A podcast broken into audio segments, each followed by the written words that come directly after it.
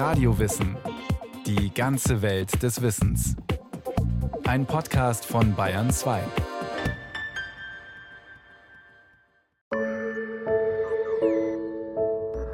Wir schreiben das Jahr 2805.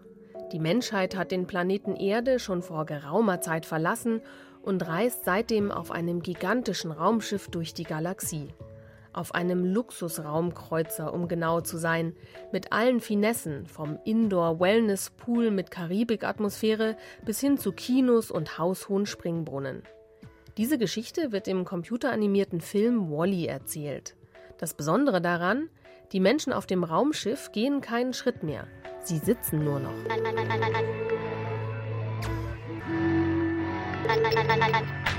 In Wally bewegen sich die Menschen auf einer Art schwebendem Liegestuhl durch den Raumkreuzer und haben ständig den Computerbildschirm im Blick, über den sie mit ihren Freunden chatten, Nachrichten schauen oder einkaufen. Sie sind entsprechend füllig, aber vor allem sind sie hilflos, wenn sie zum Beispiel bei einer Kollision der Liegestühle auf den Boden fallen und nicht mehr aufstehen können. Wie Käfer liegen sie auf dem Rücken und rudern hektisch mit Armen und Beinen. Sie können nur noch sitzen. Ein kurioses, aber auch irgendwie erschreckendes Zukunftsszenario, zu dem der Übergewichtsforscher James Levine von der Mayo Clinic in Massachusetts beigetragen hat. Ich bekam damals einen Telefonanruf und die haben mir gesagt, dass sie an einem Drehbuch arbeiten. Was wäre, wenn Inaktivität das ganze Leben bestimmen würde? Inaktives Leben bedeutet, dass ein Mensch über den Tag verteilt fast nichts anderes mehr tut, als zu sitzen auf einem Bürostuhl im Bus oder zu Hause auf dem Sofa, ganz egal. Nun wirkt diese Zukunftsvision im Kinofilm auf den ersten Blick extrem überzogen, aber bei näherer Betrachtung kommen wir dem heute schon ganz nah, sagt James Levine. Wenn man darüber nachdenkt, ein Säugling wird im Auto in einem Kindersitz transportiert und irgendwann kann das Kind auch gehen. Aber Kinder sitzen heute häufig entweder im Auto oder im Schulbus, der sie quasi von Haustür zu Haustür fährt. Und sogar Dreijährige nutzen schon Tablets oder Computer.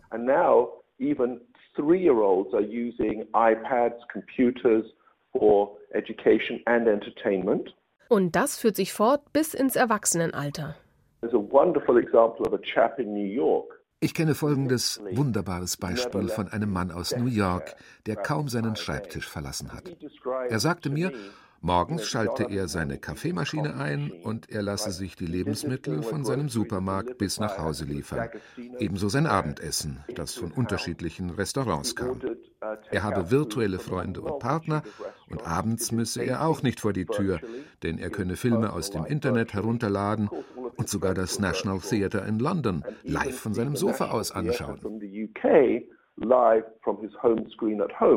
Möglich ist so ein fast bewegungsloses Leben also heute schon. Und natürlich ist uns allen irgendwie intuitiv auch klar, dass derart viel Herumsitzen nicht gesund sein kann. Doch wie ungesund es wirklich ist, das wissen Forscherinnen und Forscher erst seit wenigen Jahren.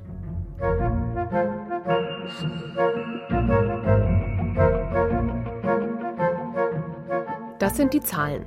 Wer täglich mehr als sechs Stunden am Stück sitzt, hat eine um 40 Prozent höhere Wahrscheinlichkeit, innerhalb der nächsten 15 Jahre zu sterben. Im Vergleich zu jemandem, der nur drei Stunden am Stück sitzt. Er erkrankt eher an Diabetes Typ 2, Bluthochdruck und hat höhere Cholesterinwerte. All das nur wegen ein bisschen Sitzen? Warum ist das so gefährlich? Ein Faktor?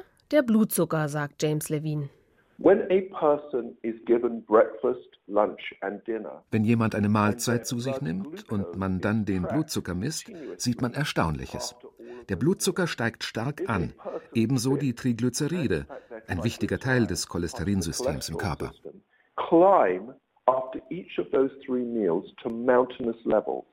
Das bedeutet also, der Körper tut sich offensichtlich schwer damit, beim Stillsitzen den Zucker aus der Nahrung effektiv in die Muskelzellen zu bewegen. Sie brauchen ihn ja auch nicht, sie sind ja in Ruhe. Doch wenn der Zucker länger im Blut bleibt, dann kann er im Körper auf Dauer Schaden anrichten. Wenn man diesen Personen dasselbe zu essen gibt und sie dann bittet, 15 Minuten bei etwa drei Kilometer pro Stunde zu gehen, das ist ganz gemütlich herumspazieren, dann steigt der Blutzucker nur halb so hoch an. Es ist also was dran am Verdauungsspaziergang, oder? Warum ist das wichtig? Ganz einfach. Die Höhe des Blutzuckers nach dem Essen ist der wichtigste Faktor, wenn man Typ-2-Diabetes vorhersagen will. Das bedeutet, Sitzen an sich ist schon ein Risikofaktor für Diabetes und Herz-Kreislauf-Erkrankungen. Und wenn man sein Sitzen durch einfaches Spazierengehen nach dem Frühstück, Mittagessen oder Abendessen unterbricht, kann man sein Risiko für Diabetes möglicherweise halbieren. Doch langes Sitzen hat noch andere gesundheitsschädliche Auswirkungen, sagt James Levine, solche, auf die wir nicht so ohne weiteres kommen würden. Mit dem Blutzucker steigt nach dem Essen auch unser Insulin im Blut an. Und zugleich schüttet der Körper auch bestimmte Wachstumsfaktoren für Stoffe wie Insulin, IGFs aus. Und die wiederum stehen in direktem Verdacht, zumindest im Laborversuch, Krebs auslösen zu können. Bei Menschen sieht man das daran, dass man weiß, dass das Risiko einer Frau, Brustkrebs zu bekommen, steigt, wenn sie viel sitzt. Stundenlanges Sitzen bringt also viele Stoffwechselprozesse in unserem Körper durcheinander. Und das erhöht unser Risiko für ganz unterschiedliche Krankheiten. Unser Körper braucht Reize, um zu funktionieren. Der Stoffwechsel wird angeregt, wenn wir uns bewegen.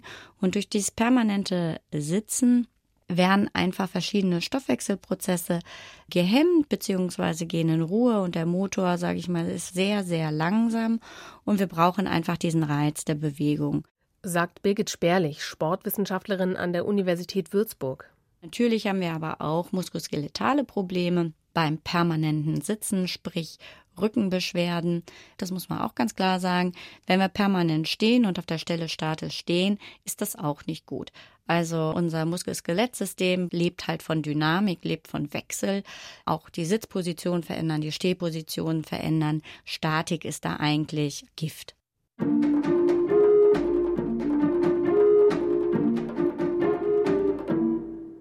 Doch wie groß ist das Problem wirklich? Ist das nur eine Debatte unter Wissenschaftlern, ein weiterer Gesundheitshype, auf den jetzt alle aufspringen sollen? Birgit Sperlich hat sich die Situation in Deutschland angeschaut. 2014 durften wir eine Befragung machen, repräsentativ mit über 3000 Menschen, die wir befragt haben, zum sitzenden Lebensstil. Und wir haben die Menschen befragt, wie lange sie in verschiedenen, wir sprechen von Lebenswelten oder Settings, wie lange sie beispielsweise während der Arbeit, während des Transportes, also wie sie von einem Ort zum anderen gelangen, wie lange sie da sitzen während ihrer freizeitlichen Computernutzung, während des Fernsehens und während ihrer sonstigen Freizeit. Das Ergebnis? Im Schnitt geben die Deutschen an, dass sie siebeneinhalb Stunden am Tag nichts anderes tun, als zu sitzen sehr unterschiedlich die Verteilung auf die verschiedenen Lebenswelten.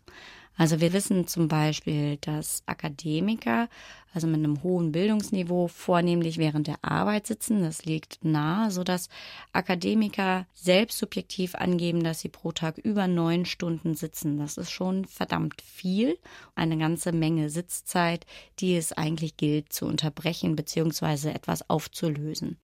Dazu kommen hohe Sitzzeiten im Auto und auch abends auf dem Sofa vor dem Fernseher, vor allem auch bei bildungsferneren Schichten. Und es gibt noch eine andere Bevölkerungsgruppe, die besonders viel sitzt, sagt die Neurowissenschaftlerin Aga Bozinska, die an der Universität von Colorado forscht. Ältere Menschen. Wir haben Bewegungsmesser genutzt, die unsere Studienteilnehmer, die zwischen 60 und 80 Jahre alt waren, um den Bauch geschnallt hatten. Eine Woche lang haben wir so messen können, wie viel sie sich bewegen.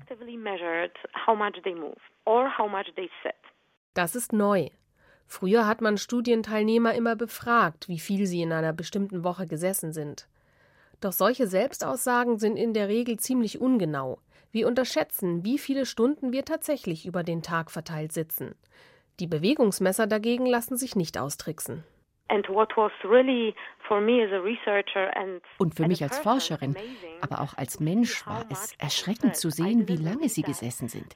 Ich hätte mir das nicht vorstellen können. Die älteren Leute saßen im Schnitt 8,9 Stunden am Tag und manche sogar länger. Das ist eine lange Zeit.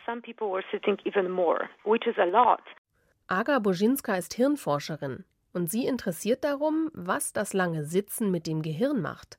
Und sie ist eine der ersten, die das genauer untersucht hat. Bei Versuchspersonen, die länger am Tag gesessen sind, war die weiße Gehirnmasse schlechter vernetzt und zwar in einer bestimmten Region, dem sogenannten Hippocampus. Das ist ein Gehirnteil, der in Verbindung steht mit Erinnerungen, räumlichem Empfinden und anderen Bewusstseinsprozessen. Eine sehr wichtige Struktur, die bei diesen Menschen schlechter mit anderen Gehirnregionen verbunden war. Und bedeutet das also, dass wir uns schlechter an Dinge erinnern, wenn wir viel sitzen? Aga Bożinska ist da vorsichtig. Dazu gibt es leider noch nicht genügend Experimente und auch mit unserer Studie können wir nicht genau sagen, was Ursache und was Wirkung ist, nur dass es zusammen auftritt. Es könnte also durchaus sein, dass Menschen sich darum weniger bewegen, weil ihr Gehirn in der Region des Hippocampus weniger gut vernetzt ist und nicht umgekehrt. Die Hirnforschung zur Alltagsaktivität steht noch ganz am Anfang. Dennoch ich finde es faszinierend, dass Bewegung so viele Teile unseres Körpers beeinflusst. Und dazu gehört natürlich auch das Gehirn. Also ich glaube, dass Bewegung darum nach heutigem Wissen der am besten belegte, vielversprechendste und sicherste Weg ist, um Altersdemenz zu verhindern und unsere geistigen Fähigkeiten aufrechtzuerhalten. Kein Medikament, das ich kenne, kann das leisten. Und vor allem hat Bewegung keine Nebenwirkungen.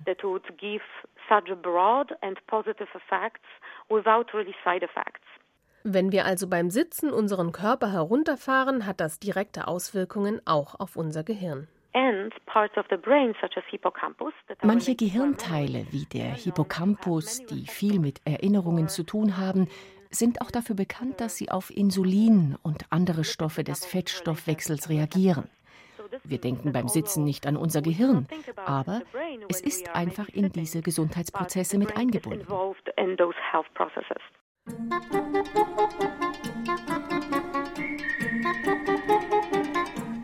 Im Jahr 2015 hatte Aga Buzinska die Gelegenheit, ein ganz besonderes Gehirn zu untersuchen das der 93-jährigen Läuferin Olga Kotelko. Die Studie ist natürlich beschränkt. Ich habe nur eine einzige außergewöhnliche Person untersucht, Olga Kotelko. Ich konnte ihre Ergebnisse nicht mit Gleichaltrigen vergleichen, weil es nur wenige Menschen gibt, die mit 93 so fit und gesund sind, wie sie es war. So verglichen wir sie mit 60- bis 80-jährigen Frauen. Olga Kotelko hat erst mit 70 Jahren begonnen, regelmäßig zu laufen. Doch aktiv war die ehemalige Lehrerin ihr ganzes Leben lang. Und das konnte die Hirnforscherin Aga Buzinska sehen, als sie mit einem MRT in Olga Kotelkos Gehirn geschaut hat. Wir haben Olgas Gehirn mit dem von gesunden, aber inaktiven Frauen, die jünger waren als sie, verglichen.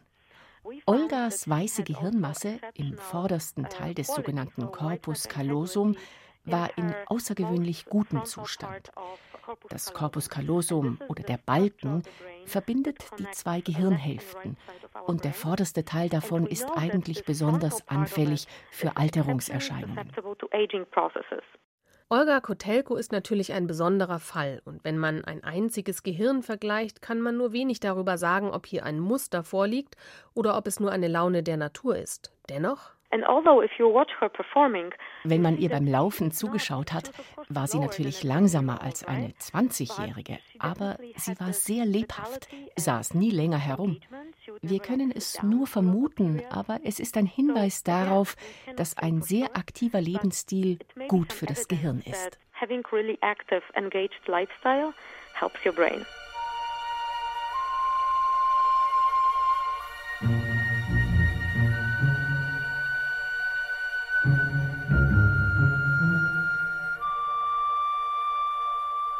Die Forschung der letzten Jahre zeigt also, wir müssen genau unterscheiden zwischen moderatem Sport, im Fitnessstudio oder Fußballverein und Bewegung im Alltag, tagsüber, verteilt in kleinen Portionen. Lange hat die Sportwissenschaft aber nur auf den moderaten Sport geschaut und gehofft, dass wir so gesünder werden. Birgit Sperlich Bewegungsförderung ist im Bereich Public Health nicht unbekannt. Und wir haben uns lange mit dieser körperlichen Inaktivität beschäftigt und mit dem Thema Bewegungsmangel. Und da ist man ja mit der Forschung ja auch recht weit und weiß eigentlich auch sehr gut, was physiologisch passiert. Und da ist man dann ja auch zu diesen sehr konkreten Empfehlungen eigentlich gekommen. Und diese Empfehlungen sahen immer so aus mindestens 150 Minuten pro Woche moderat Sport treiben, mindestens 10 Minuten am Stück. Das empfiehlt auch die Weltgesundheitsorganisation. Also zum Beispiel fünfmal die Woche eine halbe Stunde Radfahren. Und diese Programme waren eigentlich auch ganz erfolgreich. Sportliche Aktivität ist auch auf dem gleichen Status, hat wenn überhaupt sogar leicht zugenommen. Naja, und dann sieht man halt, dass verschiedene Sachen wie Automobilindustrie, diese ganzen Geräte, die einem die Alltagsaktivität nehmen, sei es Fahrstühle, sei es Rolltreppen, Waschmaschinen etc., dass die natürlich einen rapiden Anstieg haben. Zugleich konnte man beobachten, Zivilisationskrankheiten wie Übergewicht und Diabetes haben trotzdem weiter zugenommen. Die weltweiten Anstrengungen zur Bewegungsförderung hatten kaum eine Auswirkung. Vor ein paar Jahren dämmerte es den Forscherinnen und Forschern dann. Acht Stunden Sitzen am Tag, das können wir mit einer halben Stunde Joggen nicht ausgleichen. Im Alltag bewegen wir uns zu wenig. Es gibt keinen zentralen Drucker mehr auf einem Stockwerk, sondern jeder und jede hat einen im Zimmer stehen. Staubsaugerroboter erledigen die Arbeit im Wohnzimmer, während wir nicht mehr da sind, ebenso die Spülmaschine. Wir fahren mit dem Auto ins Einkaufszentrum und klappern nicht mehr mit dem Fahrrad einen Laden nach dem anderen ab, bis wir all das eingekauft haben, was wir brauchen. Wir benutzen eine Fernbedienung und stehen nicht mehr auf, um den Kanal umzuschalten. All das ist für sich genommen noch nicht schlimm. Die Summe macht es. Und dass die Inaktivität sich langsam und heimlich eingeschlichen hat in unser Leben, so dass die Forschung sie quasi übersehen konnte. So ging es auch James Levine. Als vor zehn Jahren die ersten Daten dazu eingetrudelt sind, dass Sitzen mit Übergewicht und Diabetes zusammenhängt, ich meine, ich selbst war der ultimative Sitzer. Ich war süchtig nach Sitzen. Ich saß den ganzen Tag im Labor, dann in der Klinik und dann noch zu Hause und spielte mit meinen zwei kleinen Kindern auf dem Sofa, während ich gleichzeitig mit der Fernbedienung in der Hand den Fernseher bediente. Er hatte zu dieser Zeit schon 10 Kilo Übergewicht. Studien haben gezeigt, dass Menschen mit Übergewicht zweieinviertel Stunden länger am Tag sitzen als schlanke Menschen. Man denkt sich, zweieinviertel Stunden? Das ist verrückt. Wo soll ich die denn herholen? Ich habe zwei Jobs, Kinder, alles ist verplant. Wie soll ich das schaffen? Die Antwort aber ist, es geht. Denn die dünneren Leute in der Studie schaffen es ja offensichtlich.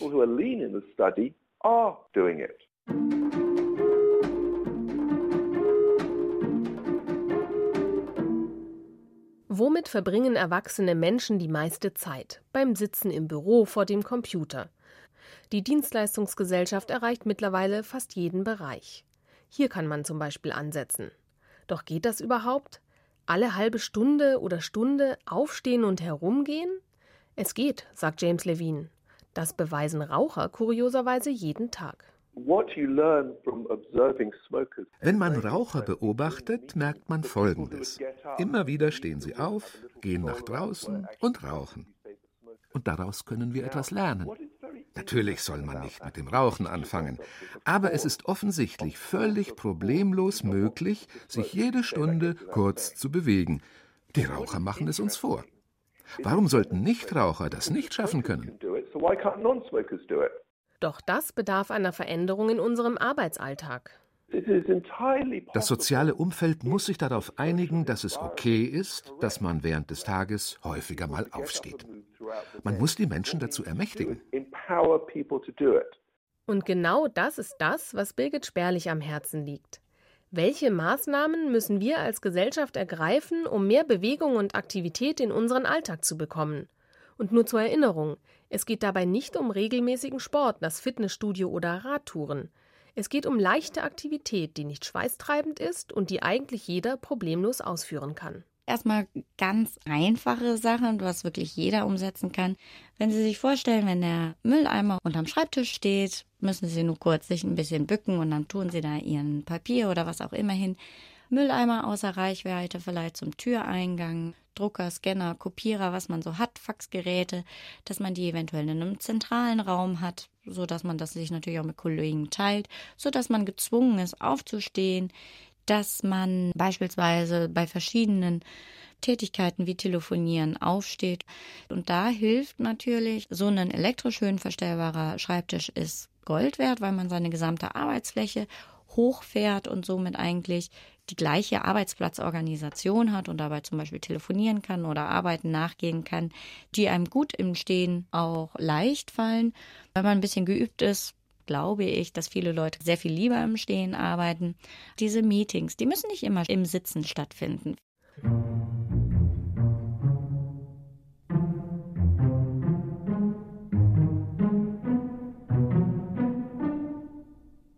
Menschen also in ihrem Alltag wirklich dazu zu bringen, sich zu bewegen, muss man sich sehr anstrengen.